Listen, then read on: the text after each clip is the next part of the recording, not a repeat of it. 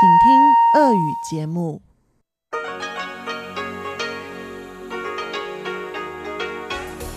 В эфире Международное радио Тайваня. Здравствуйте, дорогие радиослушатели! В эфире Международное радио Тайваня и вас из тайбэйской студии приветствует ведущая Анна Бабкова.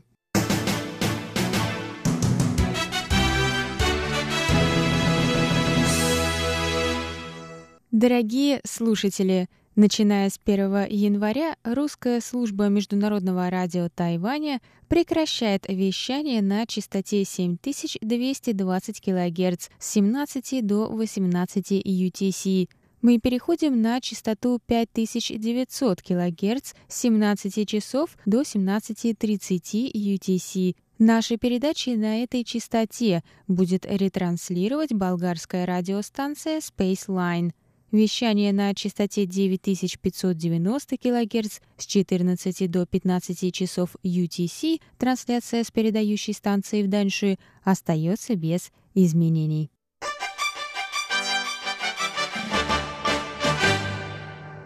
Вы слушаете часовую программу передач, которая откроет выпуск новостей за среду 26 декабря – Далее в нашем эфире для вас, как всегда, прозвучат тематические передачи «Среды».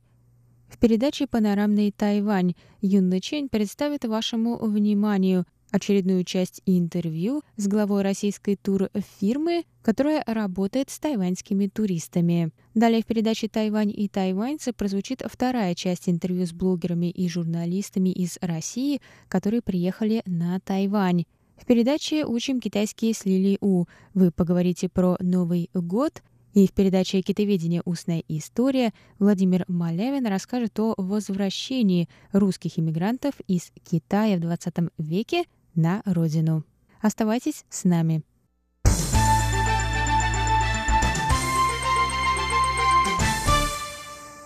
А сейчас о главных событиях сегодняшнего дня. 152 гражданина Вьетнама прибыли на Тайвань в составе туристической группы и пропали.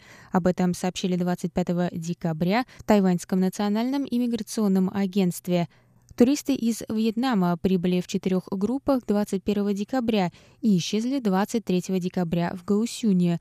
В общей сложности 23 туриста отстали от группы между районом Нового Тайбе Санчун и уездом Наньтоу в центральном Тайване. Остальные 130 туристов въехали на Тайвань в Тайнане, Гаусюне и Тау-Юане и пропали 23 и 24 декабря.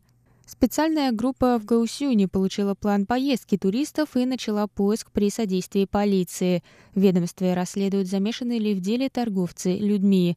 Вьетнамское туристическое агентство, которое занималось организацией поездки, заявило, что все туристы, вероятно, предоставили им ложные данные о цели своей поездки, кроме лидера группы, который не пропал. Принимающая тайваньская турфирма – немедленно сообщила о случившемся в Бюро по делам туризма. Найденные туристы будут депортированы за нарушение иммиграционных законов. Им также будет запрещен повторный въезд на Тайвань на определенный срок.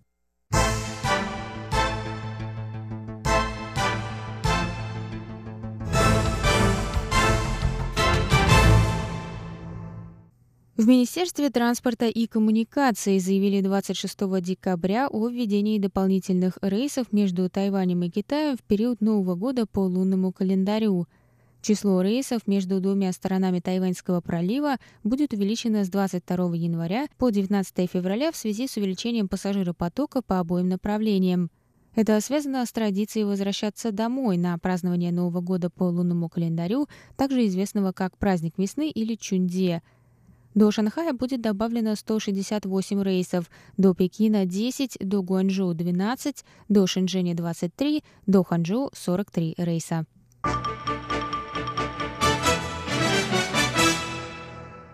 Представители тайбэйского метрополитена сообщили 23 декабря, что зараженный корью ребенок ездил по линии метро Вэньху в период с 13 по 15 декабря. Всех, кто ездил по этой ветке, просят внимательно отнестись к своему здоровью и при появлении симптомов кори в течение 18 дней обратиться за медицинской помощью. Ребенок 11 месяцев от роду был диагностирован в субботу 22 декабря. Заражение произошло на Филиппинах. В Центре эпидемического контроля сообщили, что мальчик посетил Юго-Восточную Азию со своей семьей в период с 30 ноября по 4 декабря. У мальчика поднялась температура, появился насморк и повышенная усталость к 14 декабря. Через пять дней он был госпитализирован. За это время ребенок контактировал с 221 человеком, включая членов семьи, медицинский персонал и других пациентов. Мальчик проехал от станции Гантянь до станции компьютерный парк Наньган коричневой ветки с 9 до 9.30 утра 13 и 14 декабря, с 12 до 12.30 дня 15 декабря. Он также проехал в обратном направлении от станции компьютерный парк Наньган до станции Гантянь с 18 часов 30 минут до 19 часов вечера 13 декабря, с 14 до 14.30 14 декабря и с 13.30 до 14 часов 15 декабря. В Центре эпидемического контроля призвали всех, у кого появятся симптомы кори в течение 10-12 дней, обратиться за медицинской помощью. За прошедший год на Тайване были зарегистрированы 37 случаев кори, из которых 10 были привезены из стран Юго-Восточной Азии.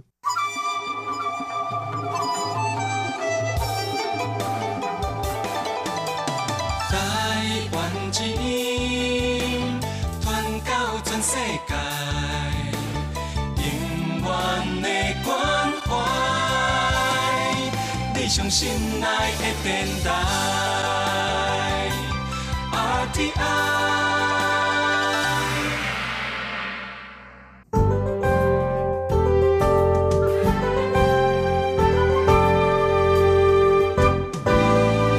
啊，сейчас прогноз погоды. Сегодня в тайваньской столице было до 21 градуса тепла, шли дожди.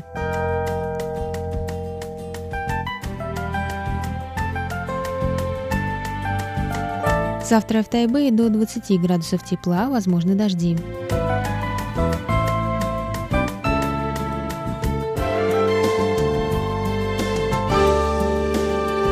В Тайджуне завтра до 26 градусов тепла и ясно.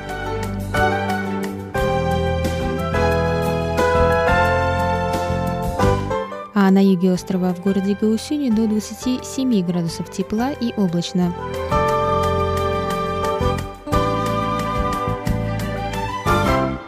Это был выпуск новостей за среду 26 декабря. Для вас его провела и подготовила ведущая русской службы Анна Бабкова.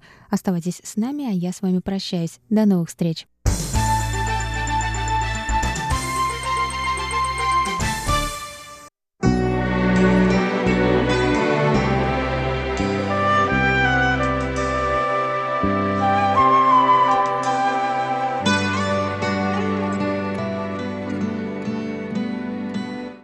Здравствуйте, дорогие слушатели! В эфире «Панорамный Тайвань». У микрофона Юна Чин.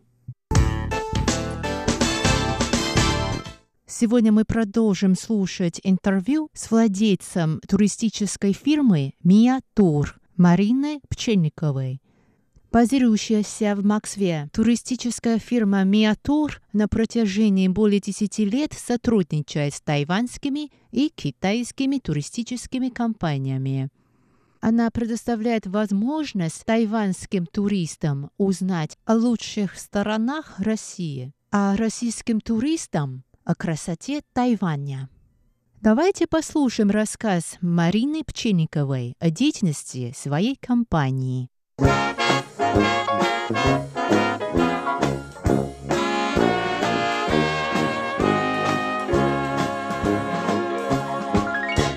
Каков, по вашему мнению, средний уровень китаистов молодого поколения в России? Уровень очень разный. Э, зависит, конечно, от людей. Люди, которые действительно любят язык, любят Китай, любят культуру и изучают язык усердно, едут в Китай. Сейчас много, конечно, возможностей, они могут поехать в Китай на учебу, э, и у них э, язык часто очень неплохой. Но в целом уровень преподавания китайского языка по сравнению, вот, допустим, с советским периодом, нас часто спрашивают туристы, когда приезжают, один из главных вопросов, вот как, когда, как вы считаете, было раньше лучше, при социализме, при Советском Союзе или сейчас. Я обычно говорю, что это вопрос, пожалуй, самый трудный потому что трудно как бы понять человеку, особенно который, ну мы знаем, что у нас разные были как бы идеологическое да, восприятие, ваша страна, наша страна, поэтому очень мало знали мы друг о друге, да, и поэтому, когда мы говорим о том, что было хорошего, как хорошо было при социализме и при Советском Союзе, то многие люди просто не могут поверить. Конечно, были недостатки. Мы, почему я и говорю, что трудно сказать, когда было. Было и свое и хорошее, было и свое и плохое. Сейчас что-то изменилось в лучшую сторону, а что-то изменилось в худшую сторону. И вот, например, то, что уровень образования, это уже другой вопрос, это не только к китайскому языку относится, а то, что уровень образования стал хуже, ниже, это совершенно точно. И то же самое происходит и с преподаванием китайского языка. Старая наша китаеведческая школа, советская китаеведческая школа, конечно, люди уже ушли, был период в 90-е годы, когда самые сложные у нас были годы, самая сложная экономическая ситуация. Многие ушли преподаватели из университетов, занимались другими видами деятельностями, потому что очень низкая была зарплата в университетах. Образовалась такая дыра, как бы, которую мы сейчас еще пытаемся заполнить, но до конца не заполнили. И это, конечно, сказывается и на уровне знания китайского языка. Хотя еще раз говорю, что дети, которые хотят действительно учиться, не которых папа с мамой послали, или как из соображений престижа, что вот знать китайский язык, это как бы сейчас модно стало, да? А те, кто действительно хотят, конечно, они учат язык, они едут в страну, там стажируются, но не обязательно, конечно, они приходят в туризм, они работают на разных фирмах.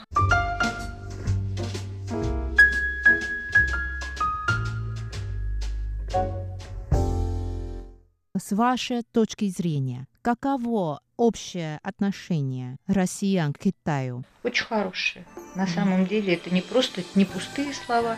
На самом деле россияне очень всегда, как-то мы был у нас, конечно, период трудный в отношениях между Советским Союзом еще и Китаем, да, а сейчас у нас э, очень добрые, хорошие отношения к китайцам. И мы рады, что китайцы к нам едут. И очень многие сейчас и наши, и туристы, и отдыхать едут люди в Китай, и сотрудничают с Китаем. Особенно тот, кто работает с Китаем вот в сфере бизнеса, они уже лучше знают китайцев, и у них устанавливаются вообще очень дружественные и хорошие отношения. Большой очень интерес к Китаю. Мы понимаем, что это наш такой долгосрочный стратегический партнер, и что все больше и больше нужно людей, которые владеют китайским языком. Поэтому все большие вузы у себя начинают обучать студентов китайскому языку. И вот опять же здесь встает вопрос с нехваткой преподавателей, с нехваткой кадров. А интерес к Китаю, к китайскому языку очень-очень большой.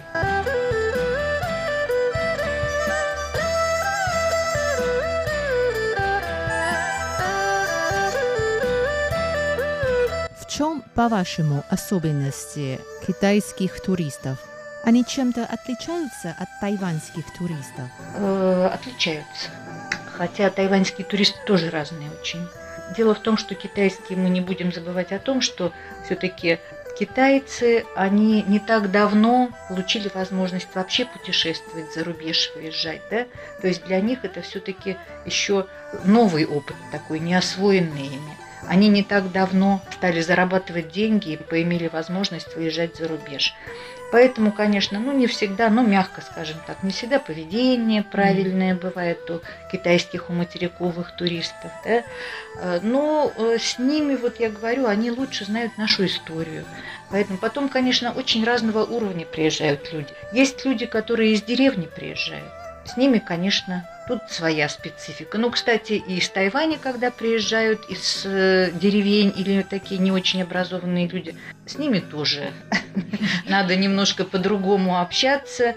И мы с пониманием относимся. Мы рады любым туристам. Просто опытный гид, он всегда находит подходы. Мы сразу видим, как бы, что это за категория людей, какие эти люди, какие у них интересы, кто-то приезжает, ему главное здесь пофотографироваться, и все. А кто-то приезжает и хочет посетить музеи, и хочет узнать побольше об истории. Очень часто, кстати, бывает, вот, например, кстати, этим отличаются тайваньские туристы, когда они просто записывают на диктофон э, все, что рассказывает гид. Или многие прям пишут такие вот дневники. Потом э, в интернете выкладывают вот свои записи, замечания, свои впечатления. Это тоже вот достаточно интересно.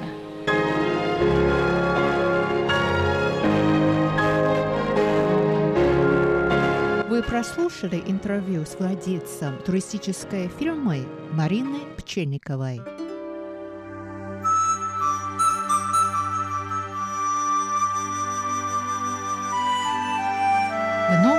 Встречи в эфире. Всего доброго.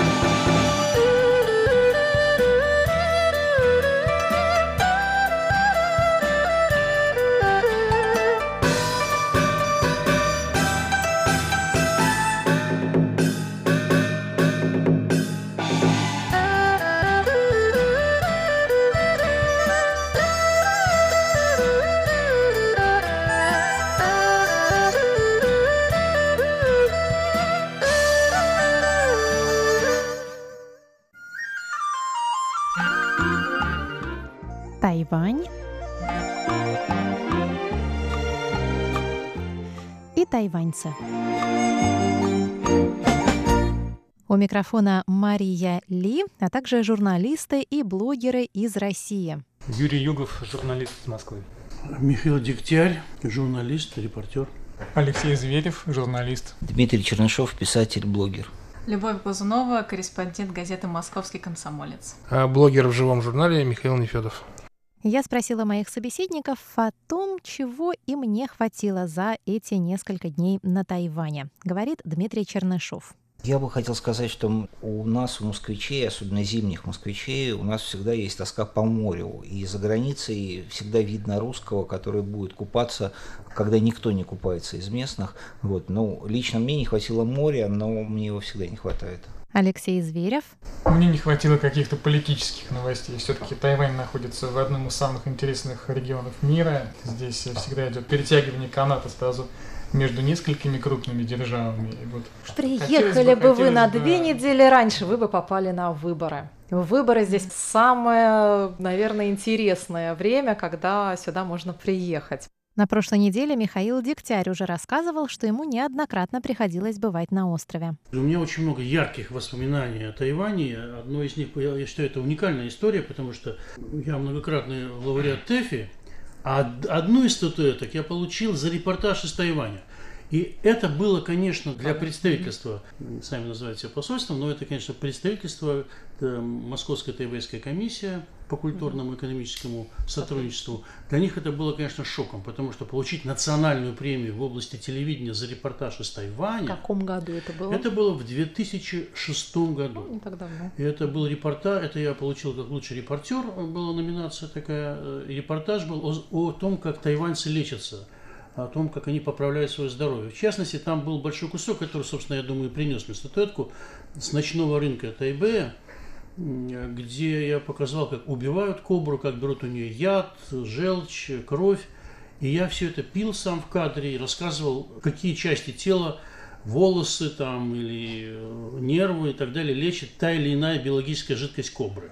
А потом я эту кобру съел, мне ее сварили. Это было, конечно, впечатляло российского зрителя. Этот репортаж был показан по ТВ-центру и имел, конечно, большой успех. Поэтому я еще Тайваню благодарен и потому, что вот одна из моих статуэток была заработана здесь, на этом замечательном острове. Нет, ну естественно, что человек вот с нашей ментальностью, это китайцы, для них, наверное, это понятно. С нашей человек вряд ли будет каждый день пить желчь кобры. Понимаете? Но если ты делаешь об этом репортаж, то уж, конечно, ну, конечно. ты должен выпить, потому что должен показать телезрителю, как это вообще делается и зачем это делается. И поэтому угу. вот мне пришлось это сделать. О чем прежде всего вы расскажете, когда вернетесь домой российским читателям, зрителям, вашей аудитории? О чем вот вам бы хотелось рассказать прежде всего? Говорит Михаил Нефедов. Ну, первое и самое главное это то, что нет виз теперь. По крайней мере, до лета следующего года, если программа, ну, грубо говоря, оправдает себя, то это продлят, возможно, увеличит срок, как нам дали понять. И я, например, уже начал писать, и уже тот же Дин Тайфун... Я уже видела, да. Да, уже, уже написал. Поэтому, а так еще будет, конечно же, везде, где мы были, обо всем будет репортаж. Любовь Глазунова. Я бы хотела сделать акцент на связи э, Тайваня с Россией, потому что это маленькая страна, это далекая страна, но как как выясняется, связи есть. Как мы все знаем э, Фаину Вахреву, жену Цзян Цзингон. И в самый первый день, первое, что мы вообще увидели, можно сказать, в Тайбэе, это кафе «Астория», которое, да, любила захаживать, как нам сказали, Фаина, Фанлян. На следующий день э, мы пошли в музей императорского дворца, где, как оказалось, открылась выставка Пушкинского музея. Да, стоило ехать за 3-9 земель для того, чтобы посмотреть. Рядом сувенирный магазин с водкой и матрешками. То есть я бы хотела рассказать об этом, о том, что несмотря на то, что страны довольно далекие, э, о том, что мы до сих пор мало друг о друге знаем, э, все равно связи есть и довольно интересные. Дмитрий Чернышов. Я обязательно буду делать посты про историю, потому что у меня был в прошлом году проект, мы с Мостовщиковым делали по журналу «Крокодил» выжимки из него самые интересные, то есть я один из немногих людей в стране, который прочитал весь «Крокодил» от корки до корки. И там Чан Кайши, вы даже не представляете, количество карикатур, количество, ну, что, что о нем писали, вот, я, буду, я буду, конечно, какие-то параллели делать, и плюс, вот, ну, мне кажется, что мелочи, они часто пробивают гораздо сильнее. Ну, например, рассказать, почему номер машины Чан Кайши был с тремя восьмерками, или почему нету цифры 4, э, четвертого этажа mm-hmm. в, отеле. Да. да. А у вас нет в отеле четвертого этажа? Действительно нет? Ни в одном отеле, в котором мы были, не было четвертого этажа и не было четвертых номеров. А тринадцатые были? Тринадцатые были. Алексей, что вы скажете? Ну, я буду писать э, о Тайване как о месте, где можно отдохнуть, как, как, как о туристическом маршруте, вот, о его привлекательности, о привлекательных и непривлекательных сторонах. Есть и такие. А что вам не понравилось? Ну, Какие были непривлекательные стороны? конечно, туристической да. инфраструктуры. Mm-hmm. Вот абсолютно ну, точно. Для въездного туризма, для русских. Например? Нет меню на русском языке. Ну, в том числе, да. Тут вообще мало гостиниц на Тайване. Мало гостиниц? Конечно, только вы сами этого не замечаете. А для людей, которые ездят там в Таиланд, в Москве а, или в Вьетнам, да, они будут принимать решение о том, ехать ли действительно очень, на, да, Тайвань, да, сравнивая, естественно, с Вьетнамом, Таиландом или с островом Тайнань в Китае. Михаил Дегтярь. Ну, а здесь, ну, я, может, вы видели тоже, мои посты я довольно много пишу, uh-huh, там по 5-6 uh-huh. постов в день, просто прямо по ходу. Ну, там были такие вещи, которые, на самом деле, ну, скажем, мы встретили итальянцев, я открыл сейчас просто Facebook, там, вспомнил, встретили парня итальянец, 26 лет, Джан Лука, приехал со своей девушкой из Лондона, китаянка. Она его здесь бросила, или он ее бросил. Он остался жить на Тайване. Два года работает в кафе, которое находится в Тайбе 101. Вот, зарабатывают больше, чем китайцы, потому что правительство поддерживает иностранцев, которые хотят здесь работать. Вот это, мне кажется, очень интересно, потому что люди, мир стал таким безграничным, и Э, люди приезжать могут в любую страну, это впечатляет. Хотя вроде это так э, естественно и должно быть так, но тем не менее это так. Ну, я сделал себе здесь массаж, например, сделал бы тоже в этом репортаж, как это было, ну и так далее. Я, я как говорится, что вижу, то и пою. Вот, скажем, меня потрясла история с этими капельницами для деревьев, которые ставят. В мемориале Чан Кайши мы это заметили. Стоят капельницы, то есть люди подпитывают деревья, они, они ответственны за тех, кого приручили. И это, конечно, очень здорово. Это впечатляет невероятно. То есть у нас, к сожалению, в России с экологией, вообще с отношением к природе отношение совершенно другое. А здесь любят И я бы добавил, что вот мы на центральных проспектах видели, что на каждом дереве висят паспорта. Да. То есть каждое дерево задокументировано. Да. Юрий Югов. Я могу вернуться к той же теме, поедут ли сюда в массовом порядке россияне да. отмена без визы. Угу. Мне кажется, что пока много сложностей, помимо того, что очевидно, прямые рейсы, да, то, что и так всем понятно. Действительно, на взгляд россиян, которые придут в Москве, там, в турбюро или в Питере, будут решать, куда поехать, в Таиланд, в Вьетнам, значит, или на Хайнань, или к вам, здесь будет довольно дорого, если не изменится. И прямые рейсы при... будут скоро. Ну, допустим, будут прямые рейсы, но одинаковый сервис в одинаковой гостинице обойдется в Таиланде или на Хайнане дешевле, чем на Тайване. Mm-hmm. Причина, видимо, в том, что до сих пор здесь не, не занимались массовым туризмом в принципе. Как нам сказали в Министерстве туризма, поскольку было военное положение много лет, то и не строилось Пляжная инфраструктура пляжи, здесь так, конечно, не развита. побережья тоже никто не строит. Mm-hmm. Соответственно, поскольку гостиниц мало, то они дорогие, а кроме того, дорогие фастфуд и транспорт, и еда в магазинах, на наш взгляд. Для вас это все привычно, вас... а для русских туристов это все будет довольно накладно, и этот фактор будет играть, угу. пока ситуация не изменится, а как раз не в пользу Тайваня. А, я бы добавил, что ну, вот, в, в плане развития туризма здесь гораздо сильнее будет влиять ситуация в стране, ситуация в России. То есть если будет падать жизненный уровень, то людям, конечно, будет не до туризма. А с точки зрения развития туризма для Тайваня, мне кажется, хорошо было бы придумать легенду, короткую понятную легенду, отвечающую на вопрос, почему человек обязательно должен побывать на Эйфелевой башне, там, угу. да, вот обязательно э, съездить на Тайвань. Если вы сможете сформулировать эту сверхидею и ее продвигать, то это будет правильным решением. Ну что ж, друзья, время наше уже истекает. Желаю вам всего самого наилучшего и будем читать ваши записки о Тайване, о Формозе. Спасибо вам большое. Спасибо, да, спасибо. вам. Спасибо. спасибо большое. Сессия. Напомню, что в гостях у русской службы Международного радио Тайваня были журналисты и блогеры из Москвы Михаил Дегтярь, Любовь Успенская, Дмитрий Чернышов, Алексей Зверев, Юрий Югов и Михаил Нефедов. Это была рубрика «Тайвань и тайваньцы». Я, Мария Ли, прощаюсь с вами и желаю вам всего самого доброго. 你好吗？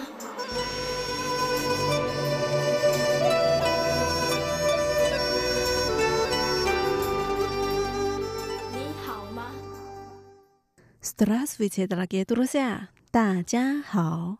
В эфире Международное радио Тайваня. Вы сейчас слушаете передачу «Учим китайский». У микрофона ведущая Лилия У. Очень рада с вами снова встретиться. Совсем скоро наступит Новый год.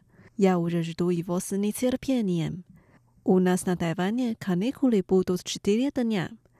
Давайте узнаем, что мы будем делать, чтобы отметить Новый год. Сначала давайте прочитаем диалог.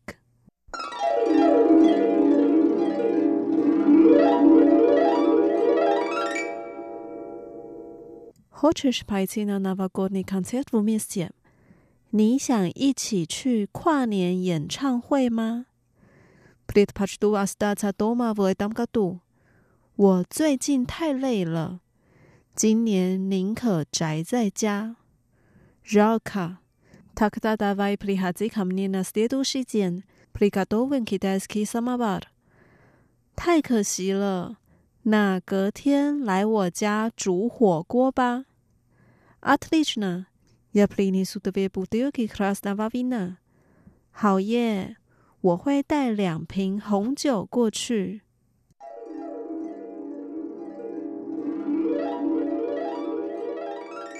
Возможно, не все из вас знают, что такое китайский самовар – 火锅. Это традиционное блюдо китайской и тайванской кухни, для которого уже готовом бульоне мы сами варим разные тонко нарезанные овощи и мясо. Вот это мы называем китайский самовар – 火锅. Теперь давайте разучим отдельные фразы и слова. Первая фраза.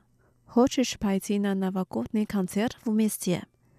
你想一起去跨年演唱会吗？Хочешь？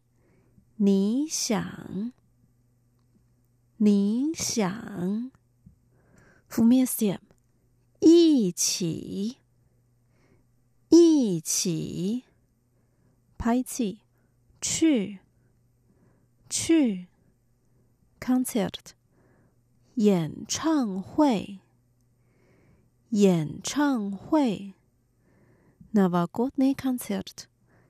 跨年演唱会，跨年演唱会。你想一起去跨年演唱会吗？你想一起去跨年演唱会吗？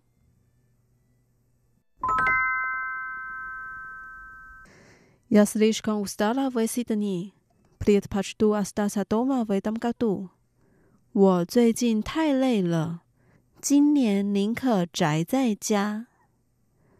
呀我我维 c 的你最近最近 slish can 太累了太累了为当个度今年，今年，plieta pachadats，宁可，宁可，dom，家，家，astata doma，宅在家，宅在家。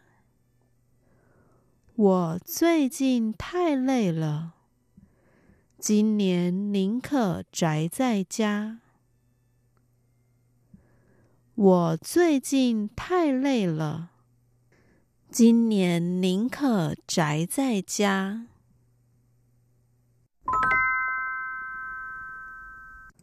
Rauka, tak da davai prihati kamnie na sredu šizien, prikato vin kideski samavar. 太可惜了，那隔天来我家煮火锅吧。绕卡，太可惜了，太可惜了。Takda，那那那些都是件隔天，隔天。p r i h a z i k a m n 来我家。来我家。Piga dog 煮煮 kiddesky samavat 火锅。火锅。太可惜了。那隔天来我家煮火锅吧。太可惜了，那隔天来我家煮火锅吧。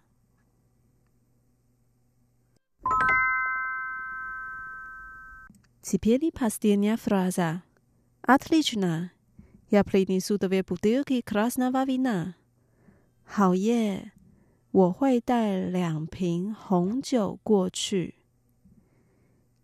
Отлично. 好耶好耶补堵我会我会 polynesis die die the veil bookie 两瓶两瓶 krasnayavino 红酒红酒突大过去过去。好耶我会带两瓶红酒过去。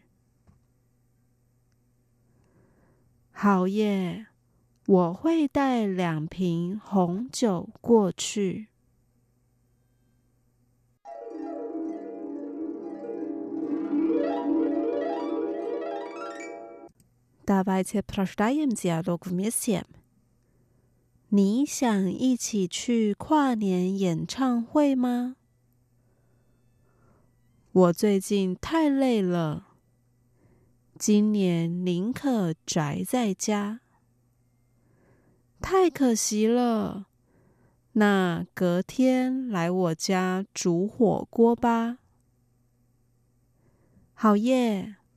我会带两瓶红酒过去。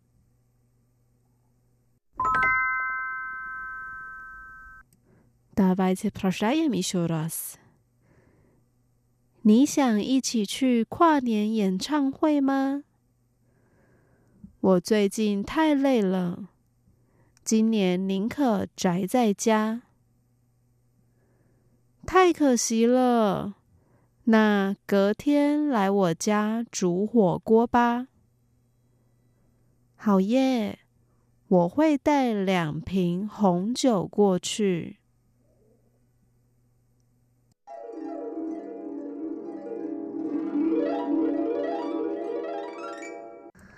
Дорогие друзья, с вами была Лилия.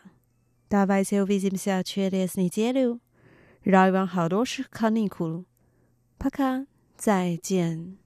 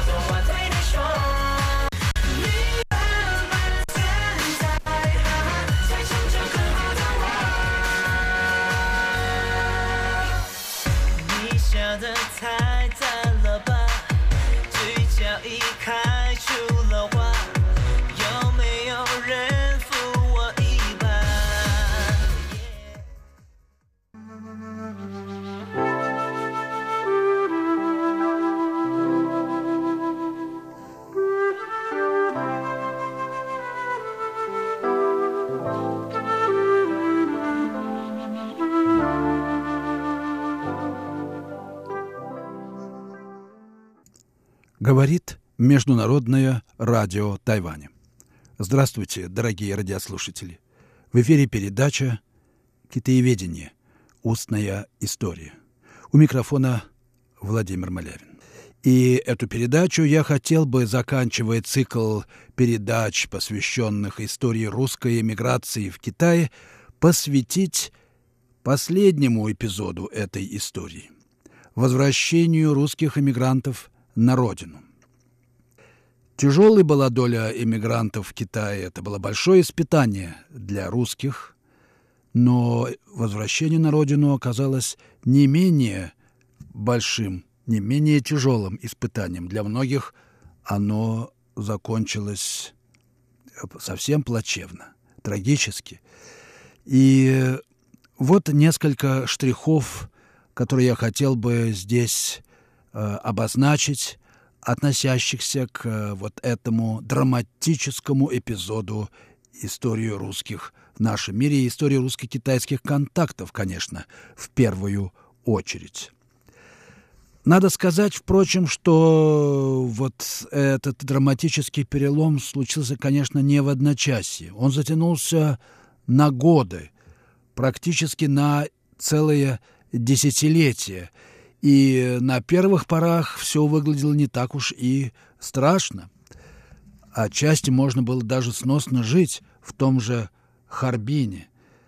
Э, дело в том, что в 46 и 48 годах – Китайско-Восточная железная дорога находилась в совместной советско-китайской эксплуатации, и новое руководство КВЖД поручило заместителю управляющего дорогой инженер-полковнику Ожегову восстановить преподавание на русском языке в Харбинском политехническом институте и открыть двери института для русской и китайской молодежи были вновь открыты инженерно-строительный, электромеханический, химический, горный, инженерно-экономический и восточно-экономические факультеты. Учебные программы и планы факультетов были приближены к аналогичным в Дальневосточном университете. Для китайской молодежи были открыты двухгодичные подготовительные курсы, которые давали достаточное знание языка и математики для слушания лекций в Политехническом институте.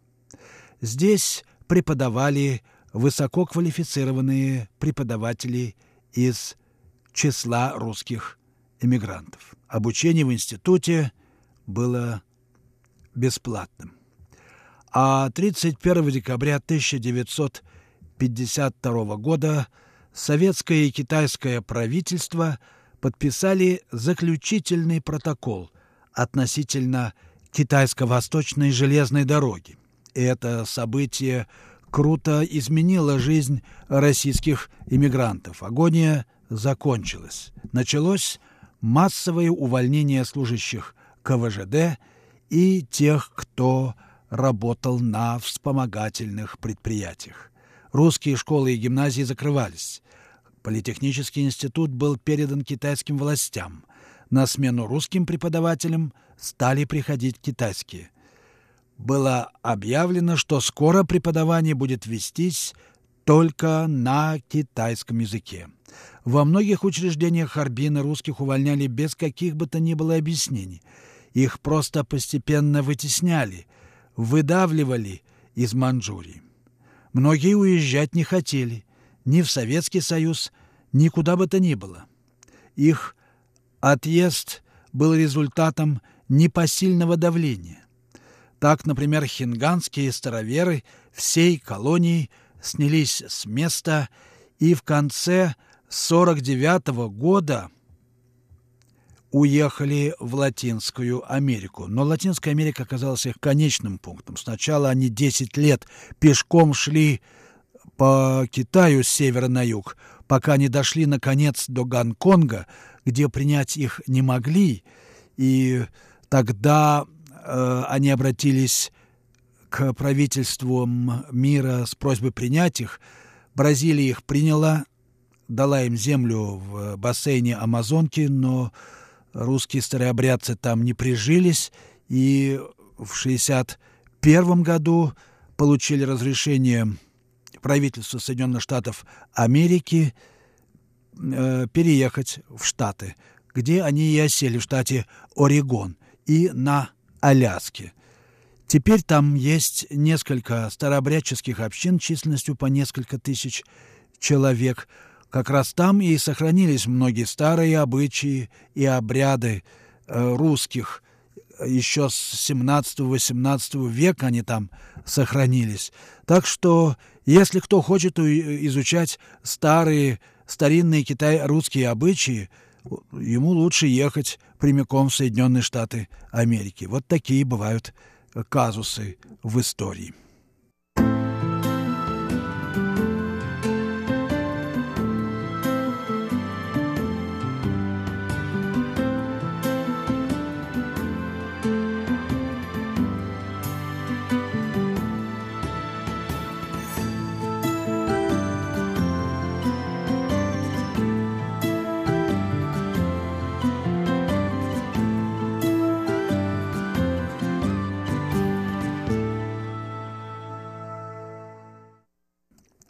Вы слушаете передачу «Китаеведение. Устная история» Международного радио Тайваня. Передачу ведет Владимир Малявин. Я продолжаю свой рассказ о последнем эпизоде истории русской общины, русской диаспоры в Китае «Возвращение на родину». Это касается большинства русских, которые жили в Китае. Но много людей уехали, конечно, и дальше от России – в основном в Австралию и в Америку, некоторые в Европу и другие страны. Ну, э, после мировой войны и особенно после возникновения Китайской Народной Республики в 1949 году русских уже э, правдами и неправдами старались вытолкнуть обратно куда-то, или в Россию, или за границу. Кстати, в Россию, конечно, было проще всего для китайских властей. Э, китайское правительство не, не желало присутствия большой русской общины, оно боялось ее, тем более, что она создавала многие политические коллизии. Правда, непонятно, в какую сторону. То ли они были агентами империализма, то ли они могли быть агентами Советского Союза. Но вот достоверно знаю, когда я жил в Париже, я был знаком с э, господином Рисовым. Это, это его э, псевдоним.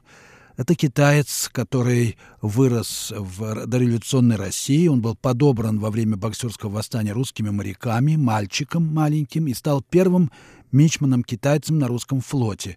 В 17 году в Севастополе, где он служил, за то, что он китаец, его пощадили революционные матросы и не убили, э, оставили в живых. Тем не менее, он бежал в 24 году из России, попал затем в Китай, хотел найти своих родственников, долго жил в Китае, и, но его уже воспринимали как русского. И в конце концов, уже в конце, на, на рубеже 50-х, 60-х годов, ему сказали в Китае, или ты уедешь из Китая, или мы тебя посадим в очередной раз. А сидел Э, господин Рисов при всех правительствах, потому что все принимали его за шпиона и разведчика.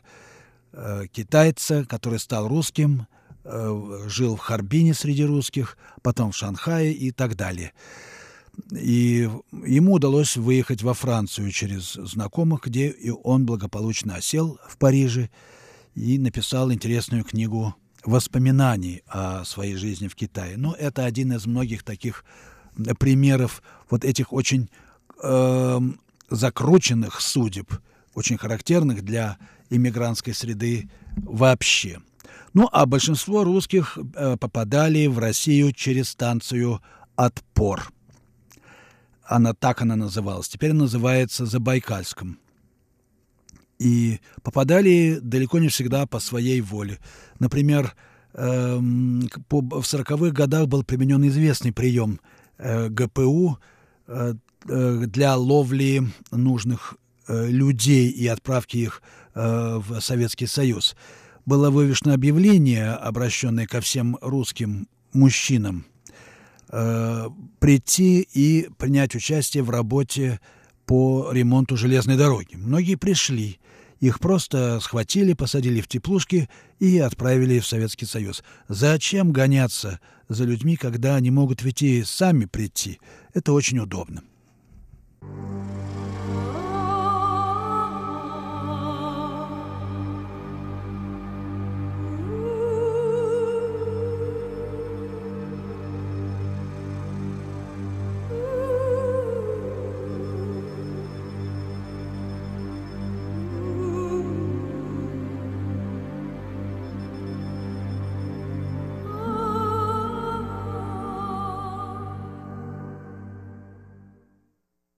Вы слушаете Международное радио Тайваня. Передачу «Китаеведение. Устная история». Итак, я рассказываю о последних годах существования, последних годах истории русской эмиграции в Китае. Это годы э, новых испытаний, для одних возвращение на родину, для других переезд в другие страны. Новая эмиграции. А для тех, кто возвращался в Советский Союз, первым э, городом, первым местом э, родины их исторической была станция, которая называлась тогда «Отпор» на советско-китайской границе, нынче Забайкальск. И вот э, на станции этой всех пересаживали в теплушки. Тут-то и пригодились взятые в дорогу китайские шерстяные ковры ручной работы. Их расстилали на голых досках вагонов, чтобы согреться.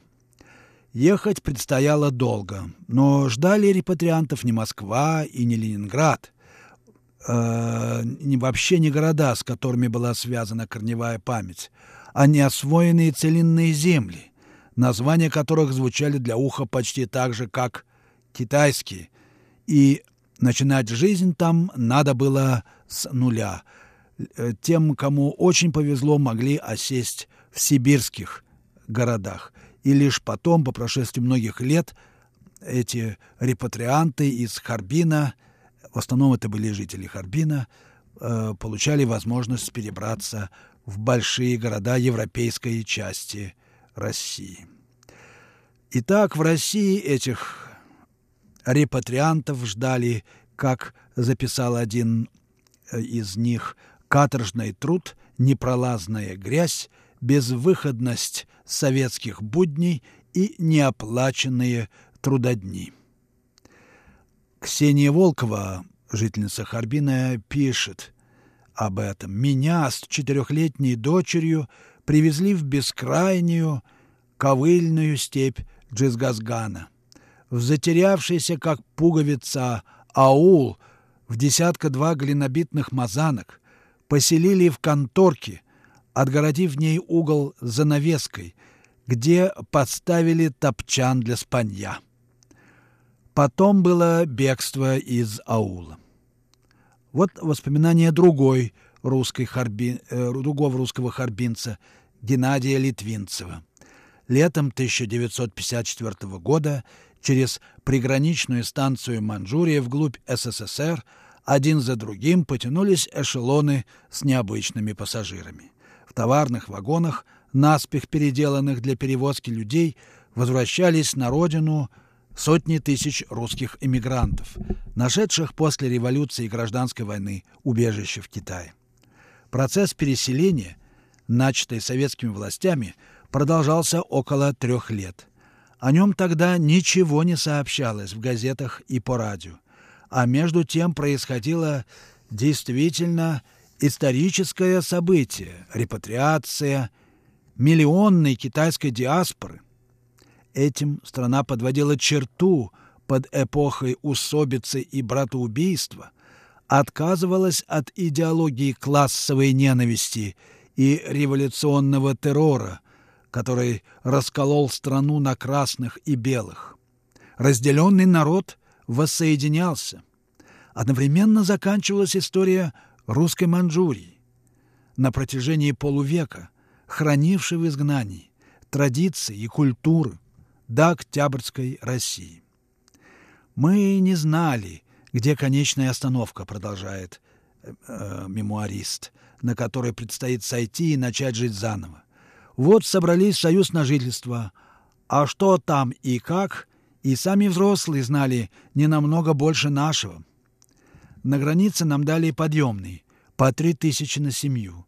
Зато отняли все неположенное – иконы, книги, пластинки – так и ехали со страхом и неопределенными ожиданиями.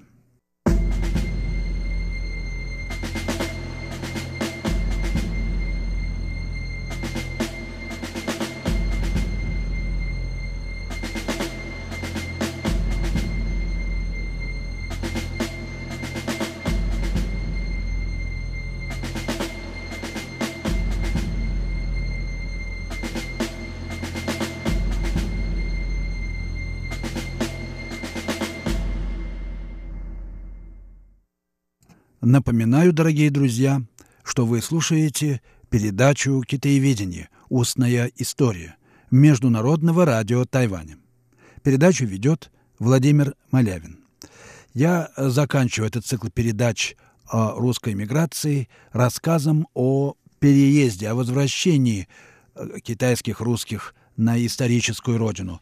Вот интересный рассказ Натальи Ильиной, которая покинула Китай еще в 1947 году. Она пишет. Приехала Наталья из Шанхая. На пути мы встречали лишь замотанных платками баб, выходивших к эшелону с кусками замерзшего молока и кастрюлями вареной картошки. Глядели на нас изумленно. Одеты мы были пристранно. Летом 47 -го года в Шанхае по дешевке распродавалось американское военное обмундирование. Полушубки, грубые рыжие полуботинки, брюки защитного цвета, а также зеленые армейские одеяла и полотенца. На многих из нас были удобные в пути теплые легкие полушубки. Внутри мех, сверху брезент, а на спине намалеваны черные несмываемые буквы USN – United States Navy. Женщины в брюках, невиданная обувь, эти буквы на спине – было от чего прийти в изумление. Старушка, у которой я покупал однажды молоко, чудесная старушка, морщины, выцветшие голубые глаза, а под вязаным платком еще и белый, прошамкала. «Милые ж вы мои, вы ж кто будете? Не французы?» «Какие французы? Русские мы, бабушка, русские!» — твердила я, с наслаждением повторяя слово «русские», и едва удерживалась, чтобы не обнять старушку. «Откуда путь держите?» «Из Китая». «Ишь ты! А хлеб белый там есть?» «Есть, бабушка». «Чего же уехали?» Но мы в Россию хотим попасть. Я тут несколько сникла, пишет Наталья Лина. Меркантильность собеседницы огорчила меня. Но ну, разве хлебом единым? Так-так, неопределенно пробормотала отсталая старушка.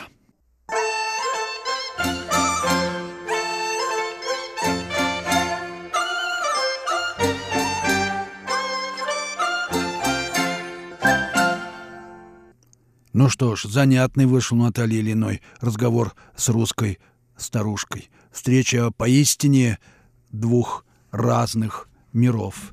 И вот эта эйфория от встречи с речи исторической родины, она, конечно, была свойственна многим русским иммигрантам, и многие из них слали оставшимся в Китае родным восторженные письма.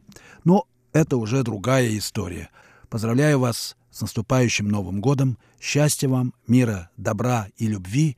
Всего вам доброго! До следующих встреч в эфире!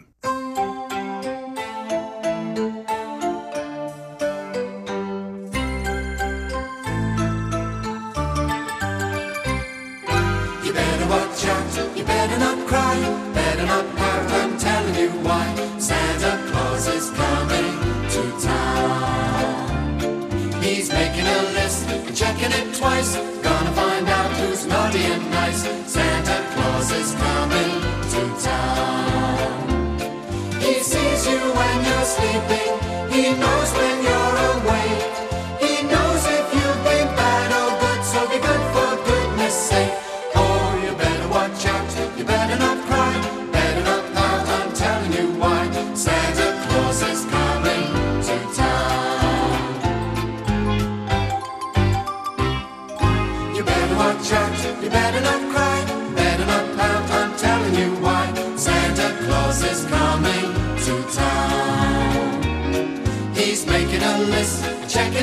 eyes.